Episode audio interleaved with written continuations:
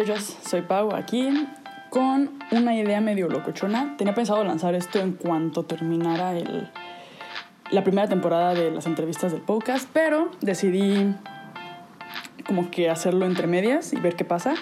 Son como unos mini-sodes donde les voy a compartir unas epifanías. Grabé ya los dos primeros y me di cuenta de que no son tan largos. Entonces dije, ah, está perfecto para lanzarlo como... Yo estoy pensando en lanzarlo los jueves. Entonces que los domingos sean como entrevista y los jueves sean como epifanías. Y no sé, ya tengo los dos primeros grabados. Estaría súper genial si me pudieran compartir al, al, final o en los comentarios o lo que sea, como qué piensan como de esas epifanías o lecciones que les comparto y si les ha pasado algo parecido, su experiencia y cosas así. Entonces, nada, eh, espero que les guste. Chao. Hola muchachos, soy Pau Stephens y bienvenidos a Epifaneando con Pau Stephens. He pensado en llamarle así, aunque no sé, suena medio raro. Eh, básicamente la idea de estos minisodes es contarles un poco de mí, porque me di cuenta de que tengo un canal de YouTube y comparto como lo que estoy haciendo y así, pero nunca he entrado a, al tema profundamente, ¿no? Y no es que, creo que no hay mucho que contar tampoco, o sea, tampoco creo que como que mi vida sea lo más interesante del planeta, pero creo que a lo largo de estos últimos años, y yo creo que específicamente desde que me gradué de la prepa, han sucedido cosas y, he tenido experiencias y aprendizajes, muchísimos aprendizajes. De hecho, sigo aprendiendo nuevas cosas y, y, y, conforme voy cambiando como de lo que estoy haciendo, lo que estoy aprendiendo, eso, mi perspectiva va cambiando y voy teniendo como estas epifanías que les llamo. Entonces pensé en irles contando un poco de mi historia y, y usar mi historia como para compartir una lección que aprendí.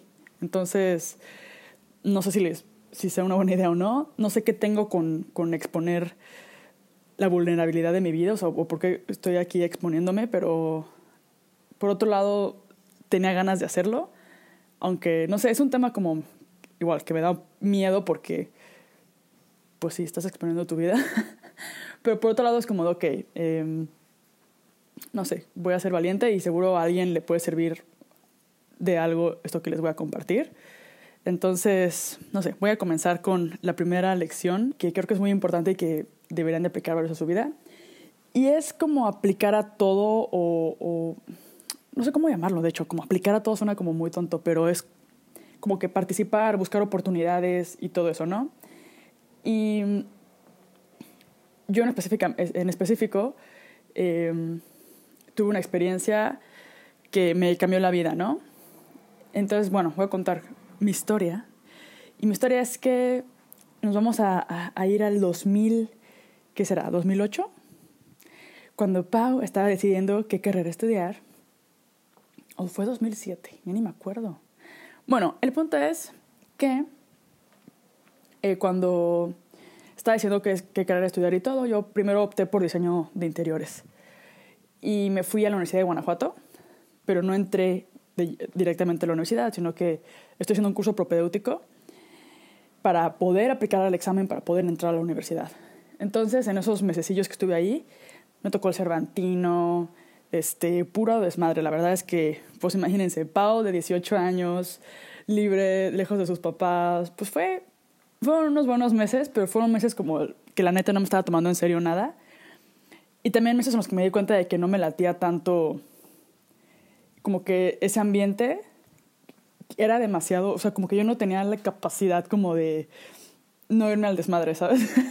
como que estando ahí en Guanajuato era como, no sé, y sentí que era demasiado bohemio para mí.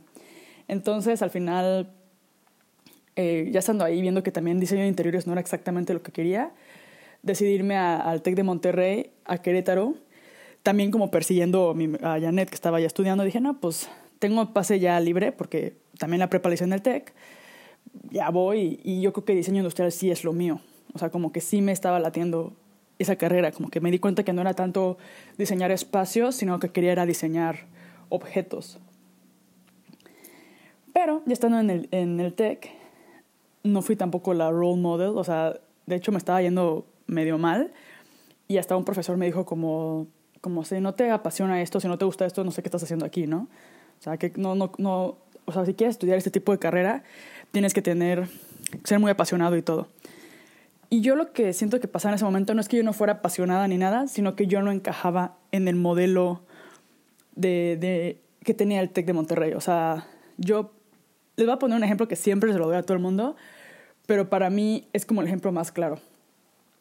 Y, y yo, yo, no sabía muy bien qué buscaba. O sea, yo sabía que era diseño industrial y estando ahí era como, no, pues a lo mejor no tampoco, como que yo no sabía si era normal que yo me sintiera así o si era la escuela o si, o sea, en ese momento, yo ahora sé que, que era más bien que no era el tipo de diseño que quería, pero en ese momento te sientes como un loser, ¿no? Me acuerdo que una vez nos dejaron de tarea hacer un cubo de 50 por 50 que representara el vacío. y acuerdo ni siquiera de qué materia era, pero bueno, el punto es que yo hice un cubo con, como que yo dije, no, pues vacío, ¿no? Y agarré como que el concepto de vacío y dije, no, pues cuando tienes el estómago vacío. Y cuando como que, como que me enfoqué en, eso, ¿no? Como en comida y, y, el vacío del estómago, ¿no? Que es como una expresión. Entonces agarré como eh, empaques de comida o cosas vacías y hice un cubo vacío con empaques de comida vacía representando el vacío del estómago. Y cuando fui a entregar el proyecto, recuerdo que todo el mundo llevaba de que unos no llevaban nada, otros llevaban como con, ¿cómo se llama este material? ¿Acrílico? No es acrílico, es... Ah, ¿cómo se me pudo haber olvidado el pinche material?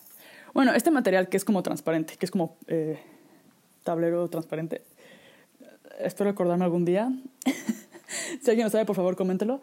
Eh, pero bueno, con palitos de madera, eh, unos no llevaron nada y así. Y yo llegué con, yo era la única, imagínense, o sea, de que llegas a la clase y todos como con cosas súper minimal y yo con mi cosa de que, con empaques de comida, o sea, súper colorida y mi cubo de que todo mal pegado y así. Y ya cuando tocó presentar, pues yo presenté mi cubo y todo y la maestra fue como de, dude, está súper mal. O sea, no puede estar más mal en este mundo. Les juro que yo hasta la fecha quisiera decirles cuál fue la calificación correcta o quién hizo las cosas bien, pero al final sigo sin saber qué quería la profesora. O sea, si alguien estuvo en esta clase conmigo o le hicieron lo mismo, por favor que me explique, porque sigo sin saber. Y pues como que te desanimas un buen, ¿no? Como de que, la neta, yo, yo estaba de que soy una chingona, pinche concepto, chingón. El punto es que me está yendo mal. Y, y el siguiente semestre vinieron unos chicos españoles de intercambio. Y yo cuando estaba en la prepa, en una clase como de de que tienes, ¿cómo? Vocación, orientación vocacional.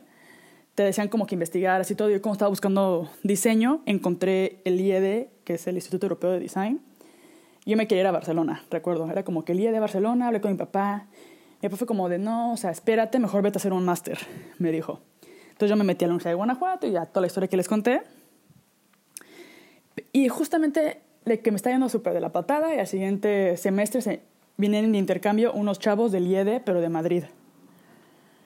Y me empezaron a contar como de, de su escuela, de lo que ellos hacían. Tenían conferencias así de que, de que había alcohol en las conferencias y cada conferencia tenía como un concepto. Entonces cada año se llamaba cóctel.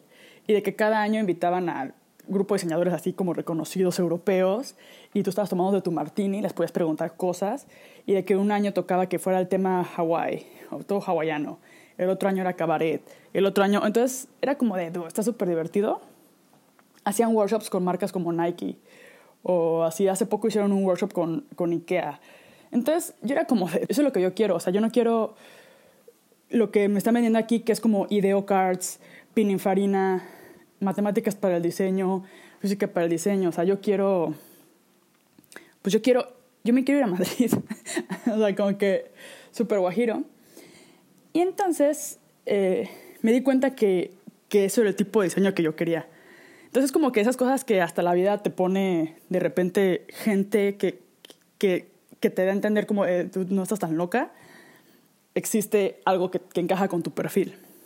Y ya, me enteré de una beca que había del IED, del IED. Entonces yo hablé con mi papá. Dije, papá, ahorita no está funcionando esto.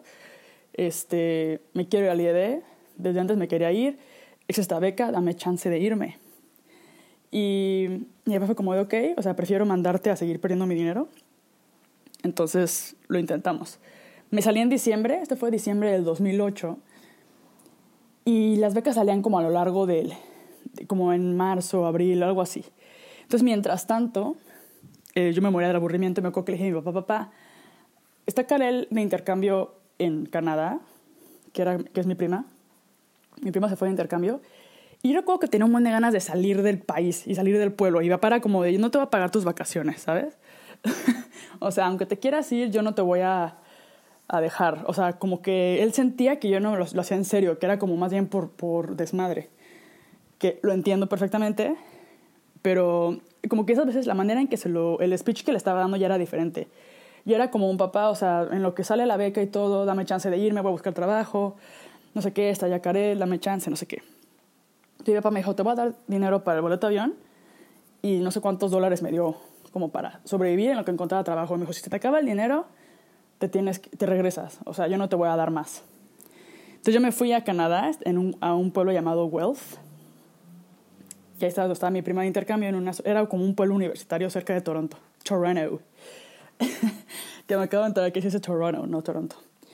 Y que mm, entonces me fui, apliqué, puse CVs en H&M, había nieve, me acuerdo que yo nunca he visto nieve en mi vida. Eh, buscando trabajo, obviamente no estaba encontrando nada porque pues no tenía papeles legales. Y así eh, pasaron los... Yo, yo juraba, dije, no, no, no tener que regresar.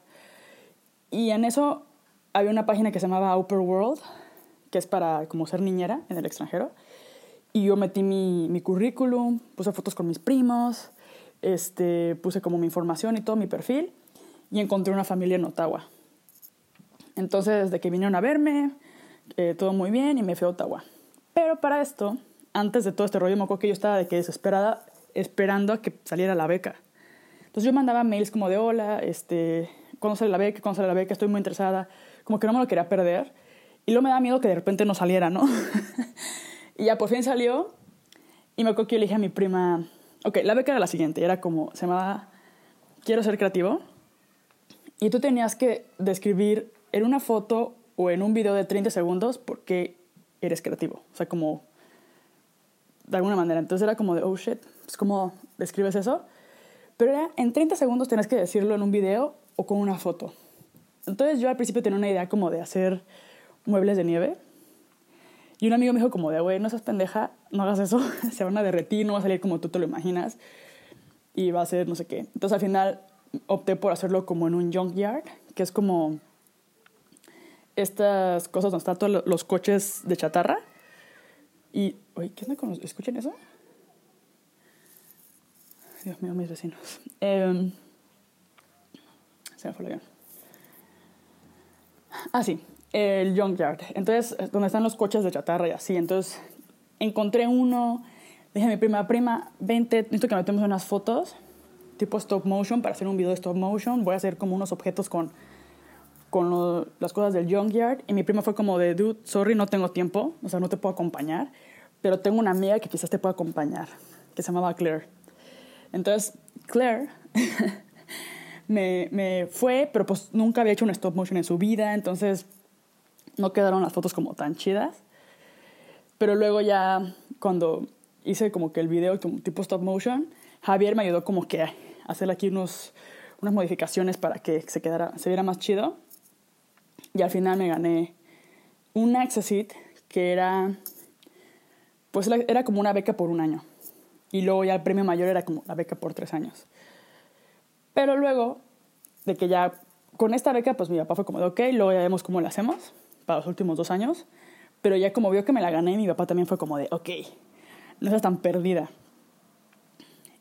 Y después como que la suerte fue de que, bueno, es medio malo para la otra persona, pero fue suerte para mí, que la persona que se ganó la beca beca al final no pudo irnos por, no sé, razones personales probablemente, y me cedieron la beca de tres años a mí.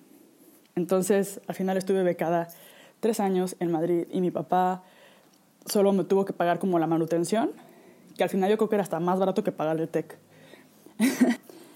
Todo salió bien. Y no sé, creo que fue como, o sea, irme a, Madrid obviamente, o sea, irme a estudiar, no fue ni siquiera intercambio, o sea, me fui tres años, al final duré cinco años en Madrid. Eh, pues obviamente es una experiencia que te cambia la vida, o sea, salir de tu país, tener una experiencia como en el extranjero que aunque hablamos el mismo idioma, pues es diferente. O sea, estás en Europa, como que el, el, sistema es diferente. El tipo de escuela en la que yo estaba era como diferente. Yo estaba muy motivada, estaba becada, o sea, ya no me podía andar como que con cachondeando así como de, eh, jaja, me voy. O sea, no. Era como que me lo estaba tomando en serio. Estaba como que me hizo sentir una seguridad y una confianza en, en mí misma como que no sé ni cómo explicar. Y como que mi intuición fue correcta, o sea, estaba en el lugar en el que quería estar. O sea, no, no estaba loca, no, no fue como que llegué al IED y fue como de, oh shit, ¿qué hago aquí? No era lo que yo creía, o sea, no.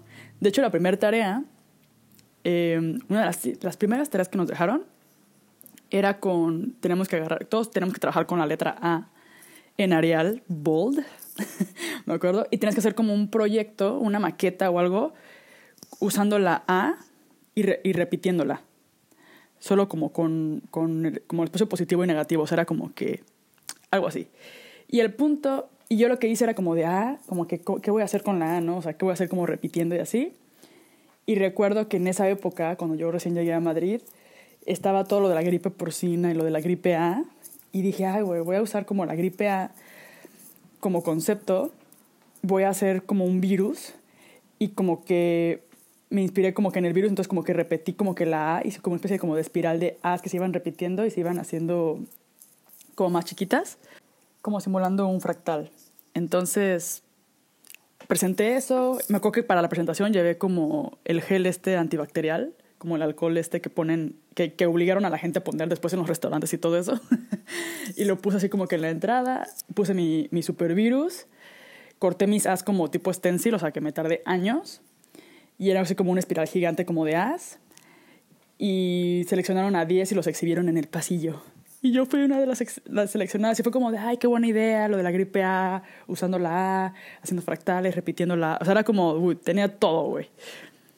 Entonces ahí fue cuando dije, güey, yo creo que si hubiera presentado mi estúpida caja del vacío del estómago en esta escuela, no hubiera estado mal, güey. Hubiera estado bien. Y hubiera sido la mejor pinche caja y la más original. Y fue porque me puse una meta, busqué los recursos para irme y hacerlo. Y neta me enfoqué, era como mi única meta, o sea, era como, güey, tengo que irme. Y lo logré. Eh, hubo factores externos que obviamente me ayudaron y así, pero cuando quieres algo tanto, no sé, siento que las cosas se dan. Habrá veces que, que no, pero... ¿Y qué, ¿Y qué puede pasar? Por ejemplo, yo después, eh, estando ya en Madrid, el último año, creo que ya ni siquiera estaba estudiando. Apliqué a una beca que daba el, el Crafts Council Europeo, que está enfocada a españoles, para ir a hacer un masterclass a Eslovaquia de una semana de madera. Y yo apliqué como de, bueno, dije, soy mexicana, pero pues tengo mi DNI y todo como, como de residente de acá, a lo mejor chance y cuela. Y coló. Y también fue el factor externo de que yo creo que mucha gente no se enteró que existe esta beca, fue la primera vez que salía y no tanta gente aplicó, yo quedé seleccionada y me fui gratis a hacer un masterclass a, a Eslovaquia eh, de madera, que estuvo padrísimo. Y obviamente también aprendí muchísimo. Pero también me ha pasado que he aplicado a cosas y no me han salido. Y como por ejemplo, ah, esta historia es muy triste. Que también si aplicas y no pasa, no hay problema. O sea, hay veces que, que no era para ti, ¿sabes? Y a mí me pasó con una beca del CONACIT que se llama, esto fue cinco años después, o sea, ya regresé a México, después de, de Madrid y todo, regresé a México, tenía mi taller, todo ok, y veo esta beca y dije, dude, me tengo que ir. Era una beca que se llama Modern Design and Traditional Craftsmanship y era para irte ocho meses a Japón a hacer un trabajo de investigación. Y también como que tienes la oportunidad de colaborar con artesanos y, o sea, todo. Estaba de que dos meses en México aprendiendo el idioma y todo. Y te pedían como ciertos requisitos, o sea, estas becas del CONACYT te piden un buen de papeleo. Y yo cumplía con todos los freaking requisitos. Era como de carrera en diseño, promedio más alto de 8, este, que fueras profesor, yo era profesor en la NAWAC, cartas de referencia este, chidas, yo pedí carta de referencia de, de un amigo diseñador, este Luis Vega, pedí carta a, la directora de la NAWAC y al director del IED. Dude, eran buenas referencias. Eh, trabajé con personas con discapacidad, trabajé con artesanos, o sea, he colaborado con, con gente, o sea, era como, Y la beca se llama Diseño Moderno y Artesanía, o ¿cómo se llama? Traditional Craftsmanship. Sí, es como artesanía tradicional o algo así.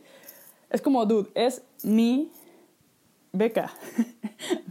Tiene mi nombre escrito. Entonces pasé la etapa de entrevistas, me fue súper bien, así de que yo súper presentable, hablé súper bien, eh, son, sonreí. No, o sea, yo, yo salí de ahí ya ganadora. O sea, yo nunca me he sentido tan segura de algo. Porque a veces te pasa también eso, que aplicas y en el fondo sabes que te hizo falta algo. O sea, que te hizo falta o la imagen, o te hizo falta el, el proyecto, o el, o el, título, o el promedio, o algo. Y yo tenía todo. Entonces, no sé, como que ya hasta me había comprado un libro como para, me voy a Japón, un libro como de Japón para los que tienen como que toda la información como de turista. Y, y pues ya apliqué y justo en lo que estaban dando los resultados conocí a Hagen. O sea, como que eres en intermedio. Y ya luego me dieron los resultados y no quedé. Pues obviamente me sentí devastada. Y sí me agüité un buen. Pero luego, me, o sea, me pongo a pensar y digo, si me hubiera ido, probablemente algo hubiera pasado, las cosas hubieran cambiado y ahora no estaría con Hagen. O sea, Hagen es mi esposo. O sea, ya es como llega un punto en el que la vida es como no todo es tu profesión también y como que también hay que pensar en otras cosas. Y pues no sé, yo ¿qué puedo decir? Amo a mi marido. Entonces, al final si lo pienso y me dices, "Güey, pues si tuvieras que intercambiar la experiencia de irte a Japón por lo que tienes ahora con Hagen, que no sabemos qué hubiera pasado, obviamente, ¿no? Pero yo me pienso y digo, pues es que si te vas literal un año a Japón y apenas estás empezando como que a conocer a esta persona y todo, pues las cosas hubieran cambiado. Entonces, no sé, creo que al final todo se ha dado bien. Y la lección de esto es que si ven que hay alguna oportunidad, este, que, que hay una, una beca o que hay un concurso o que hay un espacio de un internship o que hay un, un, espacio en un trabajo o en tu comité de la escuela o lo que sea, aplica, participa, métete eh, y haz todo lo que puedas como para que quedes, porque eso te va a dar mucha experiencia, te puede cambiar completamente la dirección de, de, tu carrera o de, tu vida, literal. Entonces yo creo que es importante que no nos rendamos desde el principio. O sea, ¿cuántas personas no dejan de aplicar a cosas o a becas o lo que sea porque, uy, de qué que me la gane, no, o sea, es poco probable. Pero tú que sabes que mueves suertudo y quedas. También hay que aplicar a conciencia de que todo esté bien y todo, pero creo que yo creo, creo que esa es como una de las grandes cosas que a mí me pasó. Yo nunca pensé ganarme una beca, les digo, nunca fui como la role model de estudiante, pero esta beca era, era diferente. Era una beca literal diseñada para mí y, y al final las cosas se dieron y, y, quedé y me fui a España y, y pues ya les contaré el resto de la historia en los próximos capítulos. Cuéntenme ustedes su experiencia. ¿Algo así les ha pasado? ¿Se han, han, han tenido alguna experiencia como life changer? No sé, me, me encantaría escucharlo. Y nada, hasta pronto. Espero que les haya servido de algo esta anécdota que les conté. Adeus!